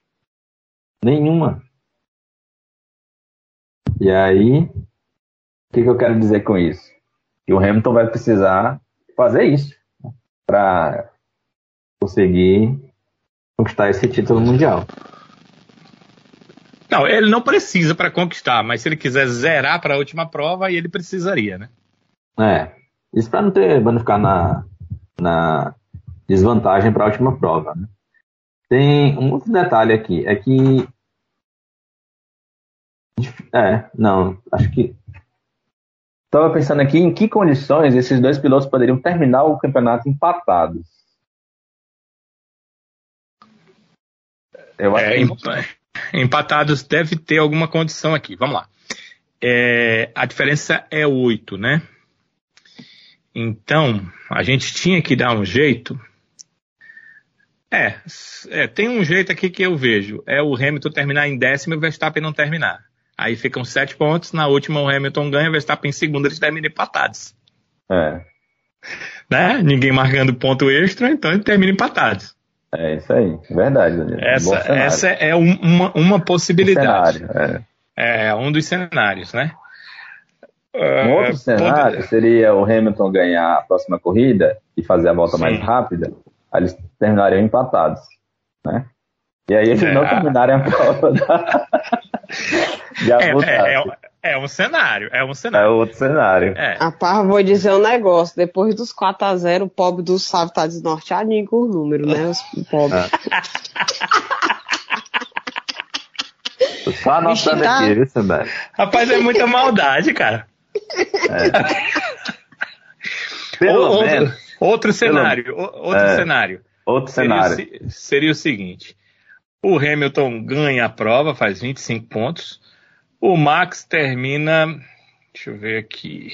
Ele termina em quinto, faz 10, né? Vamos nos cenários possíveis, Danilo, que é os dois em, em, primeiro ou segundo. Porque eu acho difícil que ele é. não, não, termine nessas duas posições aí. É, mas aí vai que teve um problema e teve que trocar o motor, largou em último. Mas ele termina em segundo do mesmo jeito. Ah, não, numa prova só, sem prova de classificação, eu não sei se termina. Tô brincando, vamos lá. Né? Numa prova só, sem a classificação, talvez não termine. Aí a diferença seria 15, certo? Certo. É, só que é, já tem 8 de diferença, ela cairia para 7. Aí na prova seguinte o Max ganha e o Hamilton em segundo. Hum. E aí terminariam empatados. a, gente vai, a gente vai passar a noite aqui fazendo. Você está entendendo? Olha, porque é, Hamilton em primeiro marca 25. Né? Se o, o uh, Max terminar em quinto, ele marca 10. A diferença é de 15 pontos na prova. O Max hoje tem 8 à frente, a diferença de 15 vira 7 a favor do Hamilton. Aí vamos para a última prova, o Max ganha, o Hamilton em segundo, a diferença é de 7 pontos, eles ficam empatados. Exatamente. E aí o Max ganha porque ele é, venceu mais provas. É, mas aí se o Hamilton fizer a, a volta mais rápida. É, quem, já, fiz, já quem fizer a volta mais rápida, nesse caso, fica com o título. Né? Vocês já é. pensaram a loucura que, tipo, os dois estão empatados, falta ali uma ou duas voltas pro final, e aí o título ser decidido numa volta mais rápida. Loucura. Ia ser uma loucura, viu? Acho que ia ser tão louco quanto 2008. ai, ai. Emoções que esperam a gente, se tudo estiver a nosso favor, né? Em Abu Dhabi. Espero que eu, eu espero mesmo que a campeonato seja decidido lá e da forma mais emocionante possível, do jeito que eu acho que essa temporada merece um desfecho assim maravilhoso, quanto tem sido até agora, especialmente aí pela disputa entre os dois. Danilo, deixa, vamos mudar aqui um pouquinho de assunto, sair um pouco dessa decisão e falar sobre voltar à corrida do Qatar, né? E falar sobre esse terceiro lugar do Fernando Alonso. Que corrida do Alonso, hein? Com é certeza. pra acabar o podcast, né? Vamos acabar, tchau, beijos. Vai deixar logo seus ah. votos e ir embora? É, eu vou logo me despedir aqui, foi massa estar com vocês e tal, mas. Pra falar de Alonso, pai. Não. Fernandinho. Nada de Fernandinho. É, é gato, Aliás, eu odeio. Eu vi uma postagem muito legal, não lembro qual foi perfil, um desses perfis de humor do Twitter relacionado à Fórmula 1, que pegou a foto do terceiro lugar do Alonso e disse Parabéns, novato Fernando Alonso, tem muito futuro. Ele participou, ah. né, do teste nos novatos, né? Exatamente. Pois é.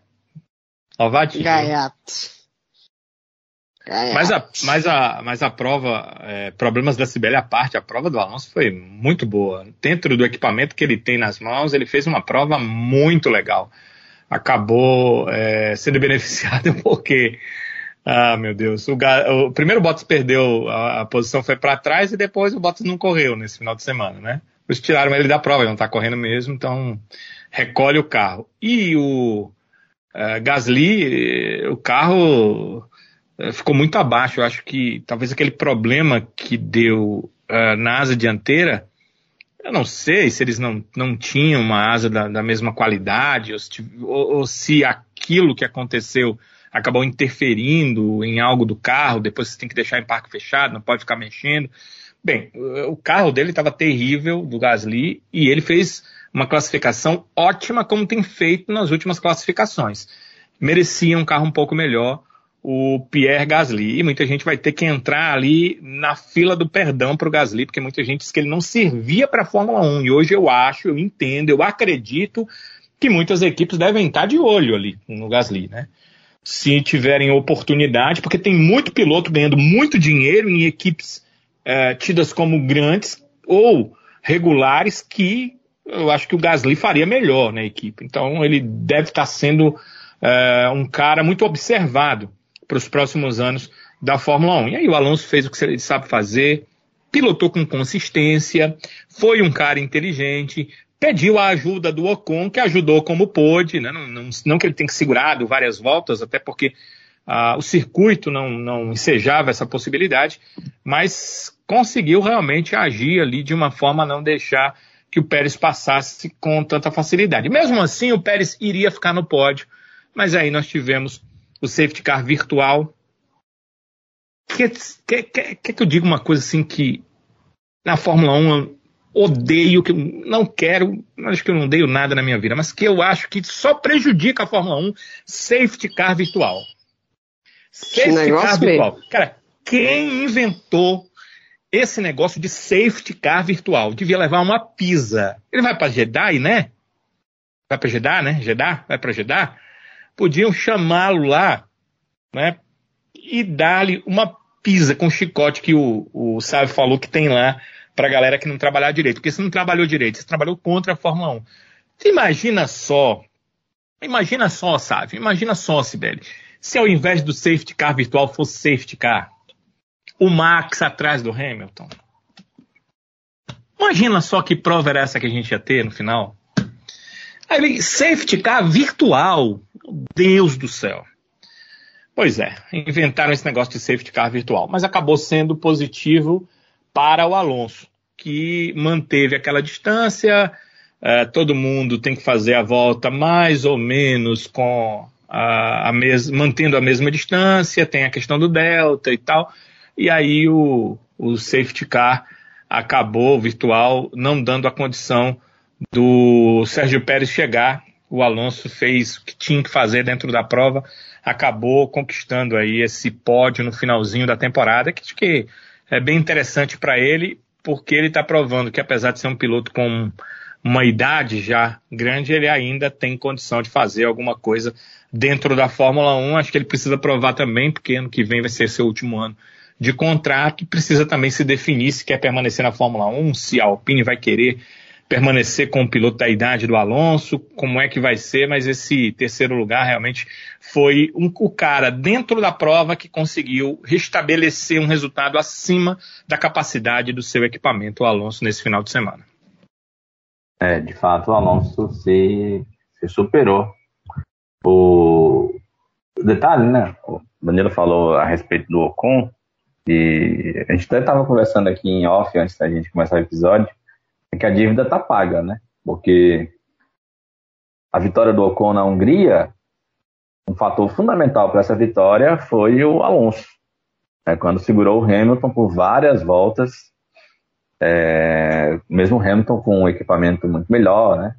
Mas, como estávamos na Hungria, o Alonso conseguiu segurar o máximo de tempo possível o Hamilton atrás dele e com isso depois que o Hamilton conseguiu ultrapassar o Alonso é, já havia pouco tempo de prova e o Hamilton não conseguiu chegar a tempo no, no Ocon. E dessa vez por mais que como o Danilo bem disse né por mais que o Ocon não tenha conseguido segurar o Pérez por tantas voltas assim mas o tempo que o Pérez perdeu ao, ao ultrapassar o, o, Ocon, mas ao mesmo tempo tem que se defender, porque o Ocon tentou de todas as formas possíveis recuperar a posição, foi tempo suficiente né, para o Pérez perder e não chegar no Alonso no final da prova. Tanto que a gente terminou a prova, a diferença de tempo do, do Pérez para o Alonso virou os, exatamente é, dois segundos. Aliás, é, 2.9, eu estou vendo aqui. Exatamente 2.9. Então, você imagina aí, 3 segundos que fizeram muita diferença. Né?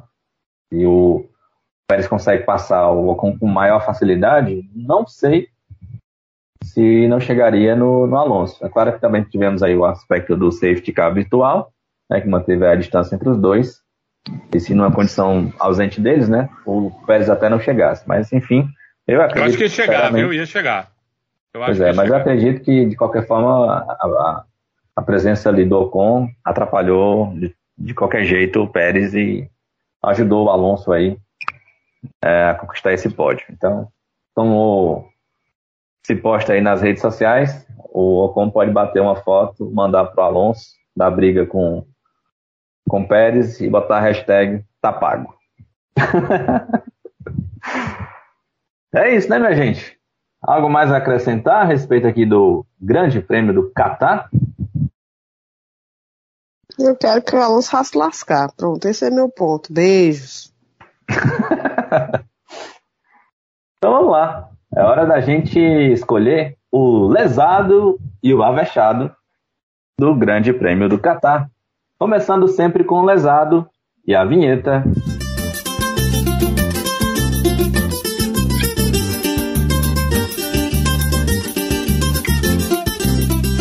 E esse é lesado.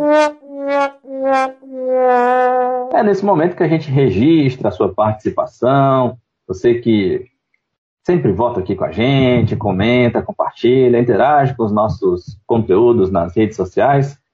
É hora da gente registrar aqui a sua participação, a nossa votação da escolha do lesado. Começando aqui com o voto do Matheus Landim, que escolheu aqui de lesado, disse que foi uma escolha difícil, mas ele falou que vai para Alpha Tauri como um todo. Só não escolheu o Bottas, porque dessa vez foi mais azar do que ruindade.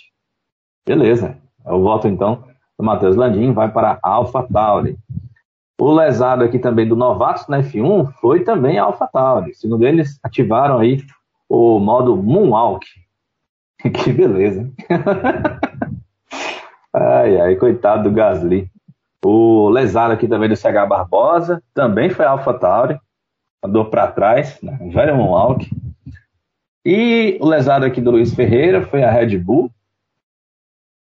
Assim como também ele deixou aqui dois é, registros aqui de menções desonrosas para AlphaTauri. Aliás, agora que eu entendi, perdão, o voto aqui do, do Luiz. Ele está dizendo aqui que o, o, lesado foi a Red Bull Júnior, ou seja, a AlphaTauri, né? E aí sim, a menção desonrosa para a McLaren, que de fato tem feito uma reta final de campeonato bem abaixo. Inclusive. Focando o... no carro do ano que vem, tá nem aí para esse carro mais. Pois é. Inclusive, o, Ricardo né, teve um problema esquisito nessa corrida aqui. Diz que na segunda volta, simplesmente o carro entrou no modo de. É, é, modo de economia de combustível e ele chegava a perder praticamente um segundo e meio por volta. É, é que beleza, hein? Aí isso aqui também é um bom viu? O lesado aqui do Anderson Barreto, só para constar, o Bottas. Que beleza, hein? Pneu furado, não ajudou o companheiro de equipe, saiu por problemas técnicos. Aliás, vocês viram um vídeo do Bottas que o pessoal estava dizendo que era do pós-corrida de ontem, que é o Bottas sentado com a namorada dele, que me fugiu o nome agora, e o Toto. E o Bottas está num papo, e aí o Bottas faz um, um, um gesto como se estivesse secando as lágrimas dos olhos, e o Toto Wolff imediatamente dá um abraço no Bottas. Essa, essa é a Tiffany. É a Tiffany, a namorada dele, a ciclista. Amiga da Eu vi o povo se compadecendo. Oh, tá aí dentro. Toto lá abraçando, até feliz porque o, ele vai capar o gato. Finalmente. Essa, essa é uma compadecer de bostas, gente. Pelo amor de Deus. Primeiro que a Maria, né? Uma corrida que começa com a pole desse homem, me ajuda, senhor. Deus me livre.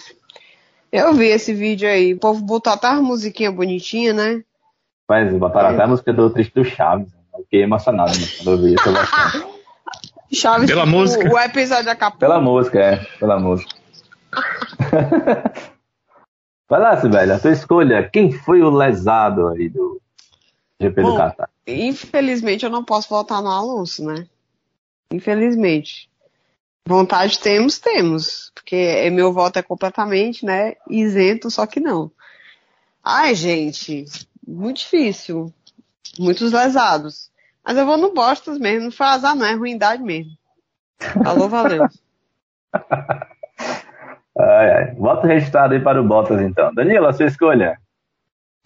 Cara, é o Bottas, aquela largada terrível, depois ele fica para trás, não consegue se recuperar, até o Sérgio Pérez consegue se recuperar. Eu digo até o Sérgio Pérez, porque o Sérgio Pérez, Sérgio Pérez tem menos pontos que ele no campeonato.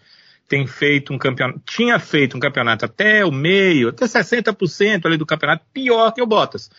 Mas de repente, talvez a certeza de que não vai mais correr na, na Mercedes, se bem que depois disso o Bottas ainda ganhou uma prova. Bem, é, esses caras, ele e o Sérgio Pérez, eles são muito inconsistentes, né? É, muito irregular. O, muito irregulares. O, o Sábio falou, se o, o Max fica para trás, pelo menos em segundo ele chega. Se o Hamilton fica para trás, pelo menos em segundo ele chega. Mas a gente não pode dizer isso dos companheiros deles. Então, uh, o Bottas fez uma corrida terrível, não conseguia se recuperar. Cara, não, não, não dá para dizer, apesar de outros também citados é, com muita coerência, como por exemplo a AlphaTauri, que você não pode colocar a culpa no Gasly, não pode colocar a culpa no piloto que é, fez uma cara, fez uma voltaça na, na, classificação. Você não pode colocar a culpa no piloto. Você não pode, no caso da McLaren, colocar a culpa no piloto que já ganhou prova, é, como é o caso do Ricardo, que está fazendo um ótimo campeonato, como é o, o, o caso do. É, cara, falei o nome do, do companheiro do Ricardo. Ajudem-me. Lando Norris. Você não pode colocar a culpa nesses caras, né? Você tem que entender que são os carros. E aí tem um certo entendimento do que eu falei no início, né? Tanto a McLaren como a Alpha Tauri, que eu acho que também deve ter olhado um pouquinho mais para o carro do ano que vem como outras equipes. A Ferrari, acho que ela fez isso também, só que as informações que vêm da Itália às vezes são meio mentirosas, né? Porque os jornais italianos eles tanto aumentam para o bem quanto para o mal. Eles dizem que o carro de 2022 da Ferrari está praticamente feito, tanto que a equipe pôde voltar a pensar no carro de 2021. Se você olhar para os resultados, dá até para acreditar, né? a Ferrari começa a temporada ali com algumas coisinhas boas, de repente ela some na temporada, a McLaren vai lá e pontua muito mais, e agora na reta final a Ferrari volta com um carro um pouco melhor. O que dizem lá na Itália é isso, né? Que a Ferrari já fez o carro dela e agora é, voltou um pouquinho para dar uma olhada no de 2021. Apesar disso, que eu concordo com quem votou, as equipes também estão deixando muito a desejar, mas o Bottas fez uma prova terrível, desde a largada até o momento que ele saiu e entrou nos boxes lá, porque eu acho que o pessoal da Mercedes assim, você não vai fazer nada, economiza pelo menos o seu carro que pode precisar na penúltima ou na última prova que você faça uma volta para ganhar um ponto para gente, que eu acho que é o máximo que o Bottas pode fazer esse ano para ajudar a Mercedes. É, rapaz, eu acho que não tem jeito não, viu? O voto também vai para o Bottas pela péssima largada. É, e outra coisa que a gente. O Danilo bem pontua, né? O poder de recuperação que, por exemplo, a gente vê no Hamilton, a gente vê é, no Verstappen, às vezes a gente vê até num piloto de outra equipe, né? O próprio Norris é, costuma muitas vezes estar lá atrás e conseguir fazer corrida de recuperação o próprio Sainz, o próprio Leclerc, mas incrivelmente a gente não vê isso no Bottas. Parece assim que quando ele passa por alguma adversidade dentro da corrida, ele simplesmente se acaba, né? perde assim todo. É um cara que se entrega, né? Ele se entrega é... demais. Acho que é isso. E, e fica Alguém mais. Alguém comentou aí, alguém comentou que, que ah, porque ele não ajuda a equipe. Quando, quando é que ele ajudou? Me diga aí, me diga aí. Quando foi que precisaram dele, ele ajudou. Ele abriu as pernas para todo mundo. Ah, sim, no geral do campeonato. É a única forma que ele ajuda, né? Tanto que a Mercedes tem mais pontuação do que a Red Bull, porque o Bottas terminou em melhores posições do que o, o Sérgio Pérez. Mas, assim, em situações pontuais, ele, se você tem que fazer isso, ele não faz. Ele tem dificuldade. E fica estereotipado, eu já disse aqui várias vezes. Apesar da gente votar dessa vez no Bottas, e eu já votei outras vezes, como pior. Apesar disso, é, tem que dizer, ele não é um piloto ruim, ele é um bom piloto. A questão é que a comparação dele é com o companheiro. A, a, comparação dele, ele tem um carro igual ao do Lewis Hamilton, ele não consegue fazer nem nada perto. A comparação do Sérgio Pérez é com o Verstappen. É por isso que a gente acha que eles são tão ruins. Na verdade, eles nem são tão ruins, mas eles estão lado de pilotos extraordinários. E aí você olha a discrepância, a diferença é muito grande. É isso. Então temos aí o voto de lesado, título de lesado do GP do Qatar, para Valtteri Bottas. Agora vamos escolher o avexado do GP do Catar. Antes, a vinheta. Se garantir muito, mas se garante, se garante, se garante, mas. Eita, que esse é avexado. O Matheus Landim escolheu aqui como avexado Alonso. O ódio dele teve um gostinho de infância para o Matheus. Que beleza, hein, Matheus?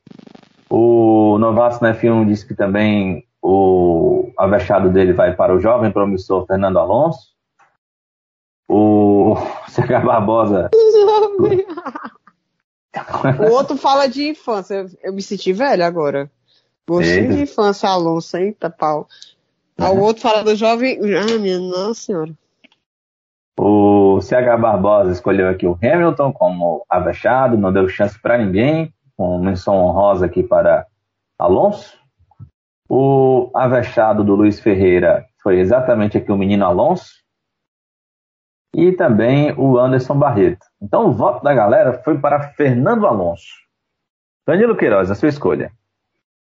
Fernando Alonso fez mais do que o carro, é, foi o único, né? Na, na prova que fez mais do que o carro lhe permitia.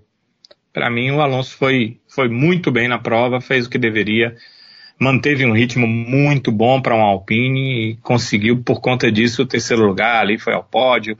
É, foi um momento que é, eu acho que ele merecia, pela temporada de volta à Fórmula 1, que ele consegue fazer. É um piloto de uma capacidade muito, muito grande. Acho que ele e a Fórmula 1, e de certa forma a gente, perdeu muito porque o Alonso é um cara complicado, é, ele não chega a ser um cara destemperado, a gente não, não vê assim um Alonso destemperado, mas ele é um cara complicado em relação a relacionamentos dentro da equipe, discussões dos seus contratos. É, talvez é, tenha pessoas próximas dele que passaram algumas coisas erradas ali no início da sua carreira e ele pode ter absorvido tudo isso e, e, de forma errada, e isso atrapalhou. Ele tomou decisões erradas, é, ele fez algumas coisas erradas, e isso ensejou que ele ficasse só com os dois títulos mundiais que ele tem. Alonso é piloto para muito mais do que dois títulos mundiais. Tem piloto no grid que tem mais título que o Alonso e é muito menos piloto que o espanhol. Mas para a gente ver na vida da gente, na nossa vida, que não adianta que sejamos só ótimos profissionais no que a gente faz. Tudo que cerca tem relação. Tudo que cerca tem relação. Inclusive hoje, as nossas relações com as redes sociais. Tudo que nos cerca vai definir até onde nós iremos com a capacidade que temos. E o Fernando Alonso é um exemplo disso. Ele tinha capacidade para muito mais, mas no final das contas, ele vai ser lembrado por muito menos do que ele poderia ser. É um piloto extraordinário. Eu não, não, nunca fui fã do Alonso. Eu acho até que por essa forma dele ser é difícil, é difícil a gente, é difícil alguém que não seja, sei lá, espanhol, uh, tenha uma torcida assim muito forte pelo Alonso, porque ele não é esse cara tão simpático. Mas tenho que dizer que ele é tecnicamente um piloto muito maior do que as duas conquistas mundiais que ele tem. É isso. Sibeli, a sua escolha. Sobrou, sobrou até pro bebê Seb aí, tu viu a cutucada? Eu vi. Senti aí, viu? Quer que Pior, que eu, vou, pior que eu concordo e, com ele. Ó. E, e, e, pra, e, pra, e pra mim, Sibeli, o, o, o Vettel é muito mais simpático do que o Alonso. Eu torci ah, por é? título, eu torci por títulos do Vettel e nunca torci por um título do Alonso. E, mas, e, mas eu tenho que reconhecer a qualidade técnica que é diferente. Por exemplo, nós somos brasileiros. Eu vou dizer que o, o Felipe Massa é mais piloto do que, sei lá, Hamilton, do que Alonso, do que Vettel. Eu, eu não vou dizer isso porque não é real, não é verdadeiro, entende? Mas é, o Vettel parece muito mais boa praça, boa gente, sabe? Um cara de caráter, é um cara que talvez eu sentaria para bater um longo papo com ele, porque eu sabia que eu, eu tinha certeza que eu ia absorver muita informação interessante. Eu não estou falando como piloto nem para nosso podcast aqui, mas para a vida, entende? Do que com Alonso, que eu acho que com Alonso eu teria muitas reservas de muitas coisas que ele iria me dizer, né? Já pensou o Alonso me dando um conselho sobre o que eu fazer na vida? Tudo que ele me disser, eu vou fazer o contrário, né? Obviamente. mas, é mas, tecnicamente, pilotando um carro de Fórmula 1, o cara é um gênio. É um birimbela eu aí, vou, é, eu vou ter que votar nesse homem, é. É, eu botei meu voto aí nesse cara aí. Gato, bonito, só melhora. Mas esse cara aí, esse cara aí. Vai, bota é. aí meu voto nesse cara. Quem é mesmo? Você, pra quem é mesmo, Sibeli, do voto? Não ele quer, ele quer que diga o nome, ó. Que diga o nome. Esse Fernando Alonso é o meu avexado. É isso, Sibeli? Ixi, ixi. Aí que você quer demais, amigo. Aí. É pra esse cara aí, esse cara mesmo aí. Quem é esse cara quem? Acho esse cara que tá todo mundo votando aí, esse cara. Quem é qual é o nome dele? Ah,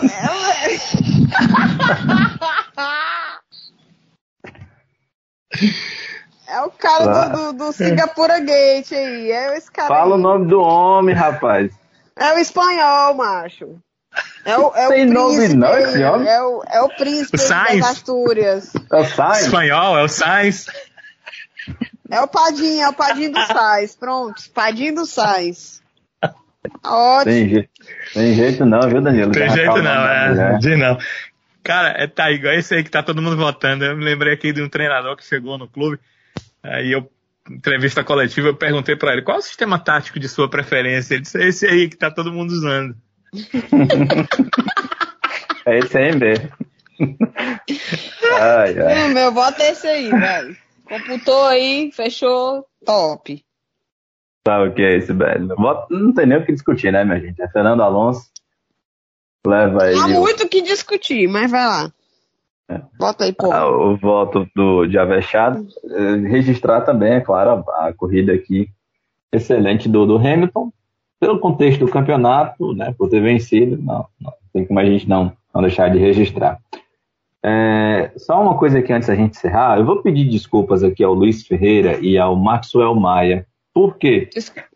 Semana passada a gente teve o GP do Brasil, né? A gente colocou lá a votação do lesado e avexado. E o, tanto o Maxwell quanto o Luiz Ferreira votaram depois que a gente já tinha gravado aqui o episódio. Né? Eu tinha reforçado a votação lá pela, pela da nossa conta no Twitter, eu até registrei o voto da Esther, que votou. Na hora que a gente estava fazendo a gravação, ela votou e eu consegui ainda captar. Mas o, tanto o Maxwell Maia quanto o Luiz Ferreira votaram depois que a gente já tinha terminado o episódio.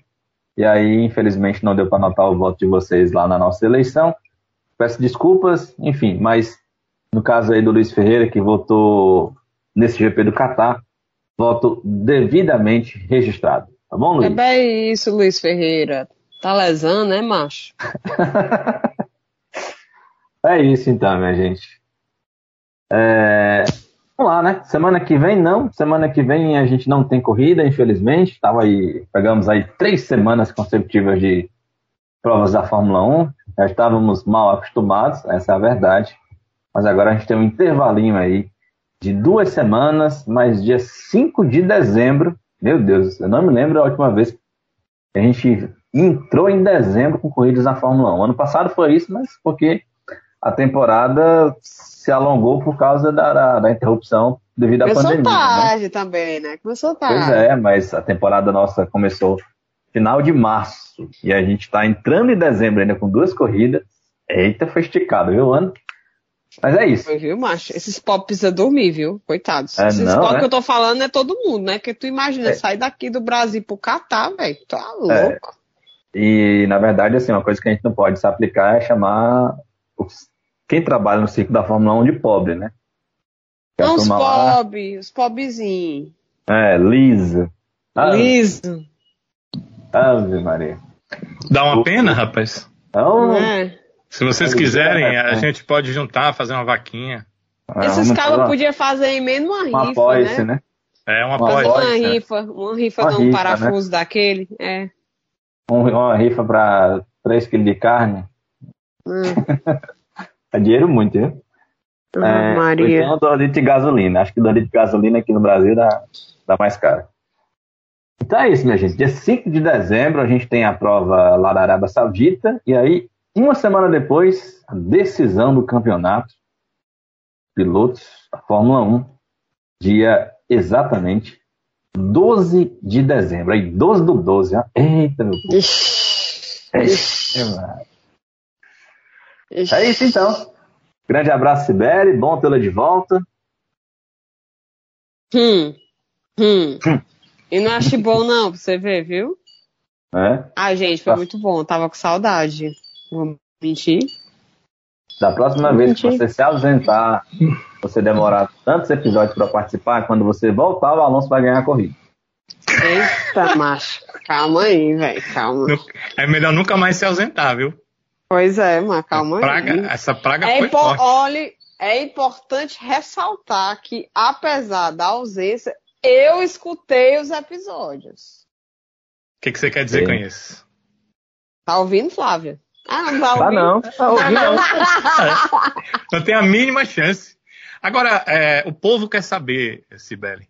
A Flávia participou do episódio passado, você desse. Há algum problema entre vocês duas? É verdade que se uma participa, a outra não participa? Olha, Informações botando discórdia, macho. Vocês botaram até a substituta, não foi, mas pra ver se anim... né, pra colocar panos quentes na situação e tal, os bastidores. A pessoa, macho. A Caroline, a Caroline participou aqui com a gente. Foi, foi uma ótima participação, inclusive. Uma excelente participação, inclusive. A pessoa, todo mundo agora tá sabendo. Te E- pego lá fora, viu, Flávio? Te cuida. Ah, é. Valeu, Sibeli. Tchau. Falou, valeu, galera. Um abraço, Danilão. Até a próxima, né? Abração, sabe? Até a próxima. E a gente esfregando as mãos aqui, ó. Esperando, porque duas provas e ninguém sabe quem vai ser campeão em 2021. E que beleza, hein? Que beleza que a gente tem essa dúvida e que se posterga aí até o último grande prêmio da temporada. É isso, minha gente. A gente se encontra então próximo episódio, logo depois do grande prêmio da Arábia Saudita. Ao que tudo indica, a gente vai ter corrida, né? Um grande abraço então para todo mundo e até a próxima.